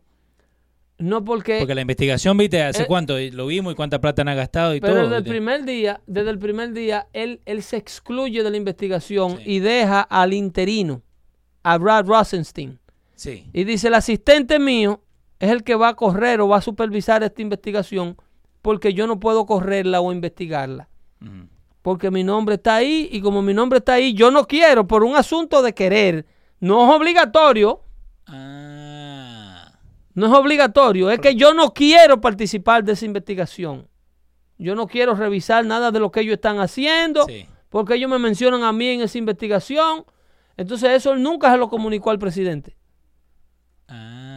Pero, a mí, eh, y más si estás Si él trabajando le para comunica él. eso al presidente, antes del presidente nominarlo, le dice, "Guay, me- alabo Session tu, tu condición de hombre serio, Ajá. eh, excelente por ti, pero déjame trabajar con una persona que no esté envuelta en esto, Y más. que le sea imparcial a- a- al gobierno, pero no deje encargado de una vaina tan importante. Yo acabándote de nombrar, no deje, para eso me quedaba con el que estaba, Sí. con Brad Rosenstein, y no nombraba a nadie. Sí, porque siguió el mismo, ¿no? Entonces Brad Rosenstein es el que trae a Mueller. Sí. Entonces, si yo nombro uno nuevo, una, una, una, dos ojos frescos, dos manos nuevas, ya se va el de Obama, ya se va Loretta Lynch. Sí. ¿Qué eso? ¿Para vos hizo algo? Porque. O si complacer a su jefe, a Obama, en todo lo que Obama le sugiriera, incluyendo ir a hablar con Bill Clinton en el avión Sí, me acuerdo de eso. y retirarle los cargos a Hillary Clinton después de la conversación. Cuando el, el- el director del FBI le demuestra que ella desbarató todo tipo de evidencia y se llevó el servidor del, de- de- del Departamento de Estado para su casa. Loretta Lynch le dice a su, a su subalterno, no me, no me invente con Hillary, porque ya yo hablé con el marido de ella en un avión, allá en la pista. Él fue a la pista y subió, y como era el Bill Clinton, Ajá. a él hubo que abrirle la puerta del avión de la secretaria de justicia de este país. Le abrieron la puerta. Yo dije que estaban hablando de los nietos. De los nietos. Sí, sí. A día, Ajá. a día del informe de la investigación de Hillary salir en público. Sí, yo me acuerdo de A eso. donde luego él sale y dice que ella desbarató los emails, que manejó la información clasificada, que la manejó fuera del Departamento de Estado. O sea, él dio una lista de todos los delitos que Hillary cometió Ujú. Y al final dijo, pero yo no creo que se deba enjuiciar. Pero. El gran pero. Sí, sí, porque yo hablé con Loretta y me dijo que no lo hiciera. Entonces, por eso que el presidente cuando llega, llega con el guante en la mano y le dice, te me va, Sí. te me va, sin vergüenza. ¿Qué? Y, y eso. eh, Vete eh, así un libro para nene, para que lo venda. Sí, no. Lo primero que, que uno se enfoca, ¿no? Cuando, cuando agarra, ni tampoco el presidente. Digamos que vos tenés una compañía y viene alguien y empieza a despedir gente. Ok, porque la gente esa no está en la misma línea que el jefe, básicamente. Porque para que esto pueda progresar, tenemos que estar todos en la misma línea. Tenemos que estar todos pensando para el, el mismo objetivo. Porque si cada uno tira para su lado, ¿Entiendes? No, no, no, no hay que proteger al, al presidente, no hay que protegerlo de la ley. Nadie está por encima no, de no, la no, no ley. de eso, no de eso. ¿ok? Pero tú no puedes, acabando de tomar el puesto, ocultar tu incapacidad de hacer el trabajo. ¿Tú me estás entendiendo? Yo, tú me contratas a mí como exterminador. Sí. Si yo le tengo miedo a los insectos, a todo tipo de arañas y, y, y- cucarachas, yo tengo que decirte a ti, mire, usted me contrató como exterminador, pero yo no puedo ir donde hay una cucaracha. Te mando. a mi Así que usted me va a tener que dar un puesto de chofer nada más. Porque yo donde hay cucaracha, pero tú le dices, pero, pero ven acá, hijo de tu mamá. Nosotros trabajamos matando insectos. El trabajo tuyo es matar insectos. Pero tú me estás diciendo a mí, después que tú estás en el, en el puesto, que ya yo te tengo en el payroll, que cada vez que tú vas a una casa fumigada, tú te quedas abajo en la acera y a quien tú mandes al ayudante, porque tú no puedes ver una cucaracha. Eso es lo que ha hecho Jeff Sessions. Eh, la gente ahí, David Rivera, que nos está escuchando desde la Florida, dice que, pero déjame saber qué está pasando en la Florida con las elecciones. Eh, creo que tiene que ver con eh, Gilliam, ¿no? Que terminó perdiendo Gilliam perdió. cerca. Rick- eh, el, el gobernador actual ganó el Senado, pero señores, eh, el señor, el, el- el Rick Scott, eh, eh, ¿cómo se llama? El gobernador Scott. Sí, Rick. Rick Scott. Rick Scott invirtió 50, yo no sabía que ese hombre tenía tanto dinero, 50 millones de dólares de su propia fortuna. Hijo puta, Hugh en 40 gastó. Y es el, el- el- el nuevo gobernador, el nuevo senador por el estado de la Florida, removió al, al- al incumbente demócrata y es eh, uno de los nuevos puestos al Senado que ganó el republicano Rick Scott eh, was holding about 35,000 votes over the Democrat Bill Ne- Nelson Sí, by the race um, para el Senado. para el Senado. Le ganó por alrededor de medio punto porcentual. Ahora, Eso fue en la Florida. En el norte de Dakota, el demócrata, la senadora eh, eh, Heidi Heitkamp, también fue derrotada con el peor número de un incumbente. O sea, un senador sentado Sí. de los que perdieron, esta perdió por la mayor cantidad de puntos. Se lo ganó un señor que se llama Kevin Kramer, el republicano, por 11 puntos porcentuales. A ese le dieron una pela de calzón quitado. 11 puntos. En Missouri, el, el State Attorney General de ese estado, que se llama eh, Josh eh, Hawley, muchacho jovencito, ese, ese le partió, le dio por el pichirrí a la senadora demócrata de ese estado, Claire McCaskill, Sí. eh, en Missouri. Le ganó por 150 mil votos. ¿Vos escuchaste lo que dijo la vieja? ¿Qué dijo? En el concession uh, speech está hablando y dice, no, que yo todavía quiero a todo mi estado, hasta los que votaron en contra mío, a ellos también los quiero porque son parte de mi estado. Hubo que hacer ese énfasis, ¿eh? Eh, Sí, ellos güey. también lo quieren matar. Ok. Indiana, Mike Brown, un empresario nuevo en política. Ok, eh, era, eh, era, bueno, prácticamente nuevo, pero era legislador estatal, pero un tipo que no tenía una posición de gran importancia, pero, eh, perdón, a nivel político, pero el tipo es un, Brown es un empresario eh, multimillonario también Sí. pero ese pasó por la piedra con 10 puntos porcentuales a Joe Donnelly. Ese Wow. le llaman a esos, esos, esos cuatro puestos al Senado que se perdieron. Indiana, Missouri, North Dakota y la Florida. ¿Tú sabes cómo se llama eso? El efecto Kavanaugh. Le llaman a eso. Ok. ¿Cómo? El efecto Kavanaugh, el juez Brett Kavanaugh, Sí. Que fue as- asqueroseado y... y, y eh, Le echaban la culpa de todo. ¿Tú me entiendes? Eh, eh, lo, lo hicieron, le- prácticamente trataron de destruirle la vida a ese hombre. En un estado como Missouri, que es un estado eh, moderado, Esa, Ajá. todo el que votó en contra de ese juez por la mentira, por el nivel de falacia que le inventaron, no pudo retener su puesto. El pueblo lo castigó. El pueblo lo Eh. castigó. El único que se salvó Sí. de la gente que participó en la votación del juez Brett Kavanaugh en la confirmación, ¿tú sabes quién fue? ¿Quién? El único que pudo retener su puesto de lo que estaba peleando por el puesto. Ajá. El demócrata, el único voto demócrata que votó a favor del juez. El único. El pueblo le dijo en su estado a Joe Manchin de West Virginia, Sí. Le dijo, usted es un hombre que pone el, el- el procedimiento de la patria por encima de la ideología política. El Washington Post también puso esto de The Kavanaugh Effect, que lo estoy poniendo ahí en Dando Fuentes. Ajá, pues tú crees que esto es un asunto de Pedro no, el filósofo. No, no, no, porque viste la, la gente dice, no, es que porque el americano no es loco. El americano Eso. puede distinguir entre una vagamundería política y un hombre que pone a un lado el partido y dice, no, yo voy a hacer lo correcto. Sí. Joe Manchin, el único demócrata que se convirtió en el voto 51, recibió amenaza de muerte para que esa injusticia, con una acusación de violación farsa sin ningún tipo de documentación, no se le demostrara, no detuvieran a Brett Kavanaugh para la Corte Suprema. Y dijo, no, no, yo voy a votar mi conciencia. Arriesgándose Sí. a que salieran todos los demócratas a comérselo. Sin embargo, el pueblo republicano independiente en ese estado, independientes y gente que no le gustaba el otro candidato republicano, Lo siguieron. ahí. le dio su respaldo con tal y ser demócrata. Y te tengo también una historia que pasó acá en Nueva Jersey, que tiene que ver con las elecciones. Yo no sabía que a un alcalde lo pueden eh, hacer un recall de la oficina. ¿Vos escuchaste lo que pasó en, en Magua, New Jersey? Oh, pero eso pasa cada rato. Pero yo no lo había escuchado, de verdad. El- El gobernador de Wisconsin, Sí. Eh, a- a- a- ¿cómo se llama ese? Eh, eh, a Scott también. Ese es el de Wisconsin, sí. Tiene que ser ese. El de Wisconsin. Ese, De, hizo- go- de gobernador. el gobernador de Wisconsin. Scott Walker. y Scott Tom- Walker. Sam Barrett, yeah. Scott Walker, eh, él perdió del profesor. Chequea a ver. A ver, espera.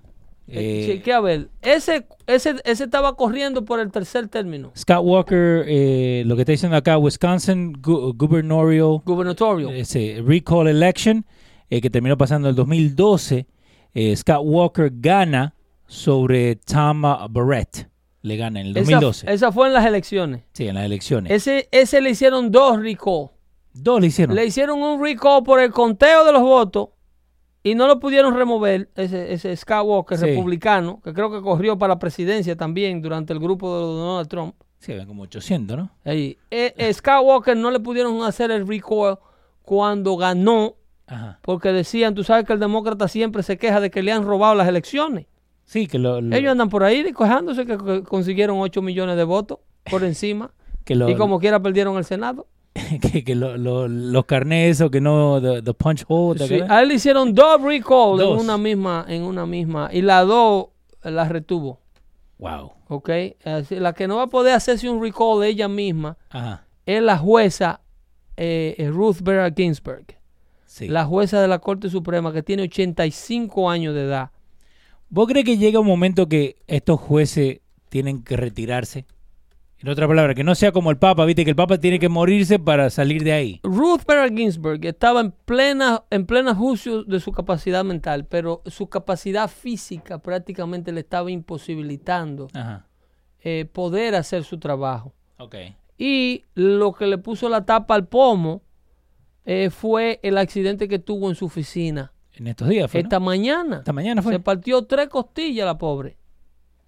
Se cayó en su oficina y se partió tres costillas. Está interna en el hospital. ¿Está grave? Una señora con 85 años de edad Ajá. no había querido retirarse para no darle el privilegio a Donald Trump de nombrar su sustituto. Y se arriesgó hasta el final en lugar de estar retirada por ahí bregando con sus nietos. La pobrecita se tropezó dije, con un zafacón y se cayó boca arriba y se volvió una etcétera, la pobre Ruth. Ahí, ahí tenemos la gente en el chat, entre Eri Santiago y Osmani se están tirando fuego. Me encanta, ¿no? Me encanta, pero siempre con respeto, ¿no? Eh, pero la señora se termina cayendo. Sí. le se jode las tres costillas. Sí, y se perforó un órgano. ¿Se perforó también? Sí. Uf, no, esa- I'm sorry, esa vieja no vuelve. Eh, Pero- no, no, no. Ese, ese es otro. eh, ahí es donde están esta gente irritados. Ajá. Eh, los demócratas están, están que pasa? botan humo Dale, seguí, seguí. Porque eh, tienen tienen este una situación completamente eh, difícil porque el nuevo sustituto de la señora Ruth Bader Ginsburg será un nominado a la corte por la por el señor Donald Trump. A Donald J. Trump le va a tocar eh, mandar otro juez a la Corte Suprema.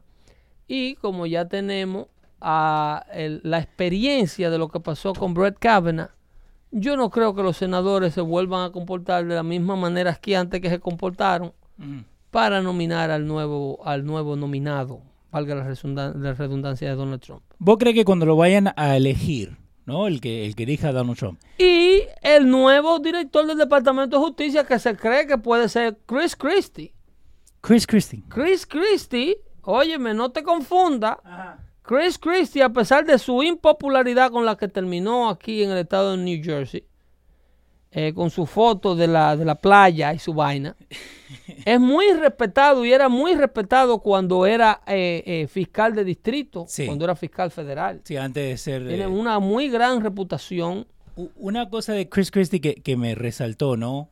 Que yo te conté que cuando mi hijo iba a la escuela ahí por, por Hackensack, llegó a la casa hablando de Trump, donde nosotros nunca más hablamos de política en la casa, ¿me entendés? Porque no, no, no tenemos que hablarlo hasta ahora, ¿no? Pero mis hijos también llegaron a la casa hablando que no tenían el fin de semana culpa de Chris Christie. Sí, porque lo mandan endoctrinadito en las escuelas, loco. ¿Te acuerdas cuando cerraron los parques, todo eso, para el fin de semana largo? Sí. Eh, vinieron con eso, entonces yo con mi mujer nos sentamos. Ok, contame, ¿qué te dijeron? Sí. No, porque la maestra nos dijo que culpa de Chris Christie, que están cerrando, que Chris Christie es bad, que aquí, que allá. A los chicos, tienen 7, 8, 9, 10, 11 años. Increíble. Y le meten eso en la cabeza. Hay una profesora de historia Ajá. que solamente hablaba eh, de su clase de historia, eh, se pasaba la, la hora entera queroseando a George Bush. Y a fin de año le daba la respuesta a los estudiantes de lo que ella estaba supuesta a enseñar que no enseñaba. Eso creo que fue en, en- en Houston, Texas. Ajá. Y entonces los estudiantes pasaban su clase, ella quedaba bien, hasta que unos estudiantes dijeron eh, en lo que estaba la señora. Ella se pasa la clase entera queroseando al presidente de los republicanos Sí. y nosotros pasamos la prueba y quedamos bien y tenemos A casi todito, pero no estamos aprendiendo la materia. No. Y al- habían algunos estudiantes que tenían pensado eh, carrera eh, más adelante, cuando se graduaran de high school, carrera que iban a necesitar los conocimientos de historia que ella estaba supuesta a enseñarle. Y hubo uno que la grabó. Por eso no. Pero los planteles educacionales de este país, las escuelas, Sí. son centros de endoctrinamiento político de la izquierda de este país. Hermano, a es para lo que lo usan. a mi hijo de 11 años lo llevaron en un, en un viaje de escuela a Hot 97. Oye esa vaina. Y a Pero, BET no lo llevaron. Pedro, lo llevaron en un viaje de escuela a muchachos de tercer grado a Hot 97. Oye esa vaina. Y no, y volvieron Sin todos. y sin consentimiento de los padres. No, no, no, no habían dicho, lo vamos a llevar a un field trip, a una estación de radio, pero no nos dijeron a cuál. ¿Me entendés? Ya. Entonces viene acá eh, mi hijo. Vienen, yo, yo, yo, Sí, what up, what up, what up, up, what up? pops? Le digo, ¿qué? Eso. Estaba allí con 50 Cent. Ajá, 97. No, olvídate, de ahí todos quieren ser raperos, ¿viste? ya, me lo pierde para de una vez, loco. Vaquebolista me tiene los huevos hinchados que quiere ser vaquebolista. Bueno, tamaño va a tener, loco. Mira, Sí. ve, ahí por lo menos hay una beca universitaria. Pero bien, la señora Ruth Sí. eh, había sufrido eh, dos fracturas de otra caída previo a esta Tenía otra. y era sobreviviente de cáncer de colon y de cáncer de páncreas. O sea, la señora... eh, Como dice nuestro amigo Bocachula, esta está respirando aire ajeno Oye, hace rato. ¿eh? señora- hace La rato. señora se está, se está robando unas horas extras. Señores, eh, hemos llegado al final de esta entrega. Muchas gracias a todos los del chat. Ajá, ahí estamos. Eh, gracias por su participación. Recuerden de seguirnos en Twitter. Ahí estamos disponibles la semana completa. En Twitter, a Pedro el Filósofo 1 en Twitter, ¿ok? Pedro el Filósofo 1 en Twitter. Ahí dialogamos mucho con los muchachos y con los impertinentes también hablamos. Sí, de los dos lados. Eh, así es que eh, estamos también disponibles siempre aquí. Manden sus emails. en pedro ah. arroba losradio.com. Pedro arroba losradio.com y losradio.com tiene todos los links de todos los shows que se han hecho en Sí, YouTube, señor. en Facebook. Y también Google darle, Play. darle gracias a la gente eh, que nos mandó el sticker de lo que votaron. Ah, muchas gracias gente, a la gente, gente, que mandó prueba de que participaron en el comicio. Uno que se lo Sí. pegó en la frente. Sí, sí, sí. y Eh, Armandito también ahí, que la gente cree que era Jesús, pero está todo bien. Prueba que votaron, ¿ok? Sí, se lo muy bien. muy bien. Visiten la tienda de losradios.com, en la, en la tienda Dando Fuerte, ahí están los artículos que pueden ordenar para que apoyen este proyecto. Ya lo pueden pedir y, ¿cómo se llama? Sony tenía que traerlo hoy día, pero sí hizo el boludo. Pero no, ya le le vamos a mandar todos los artículos y ya vi el próximo diseño de la camiseta, porque dijimos edición limitada. Si te Ya. gusta, la tenés que comprar ahora, si no, no la puedes comprar la, más. la vamos a cambiar. Vamos a evolucionarla y te va a gustar, ¿eh? Perfecto. Así ¿no? lo dejamos. A lo mejor la primera se convierte en un clásico. Exactamente. Ok, los radios, los radios.com, señores. Rieguen la voz, compartan el link y nos vemos el próximo martes. ¿Qué les parece? Información de calidad, actualizada para ustedes, gratuita. Sí, ¿Eh? Se me cuidan ahí. Buenas noches. Bye bye.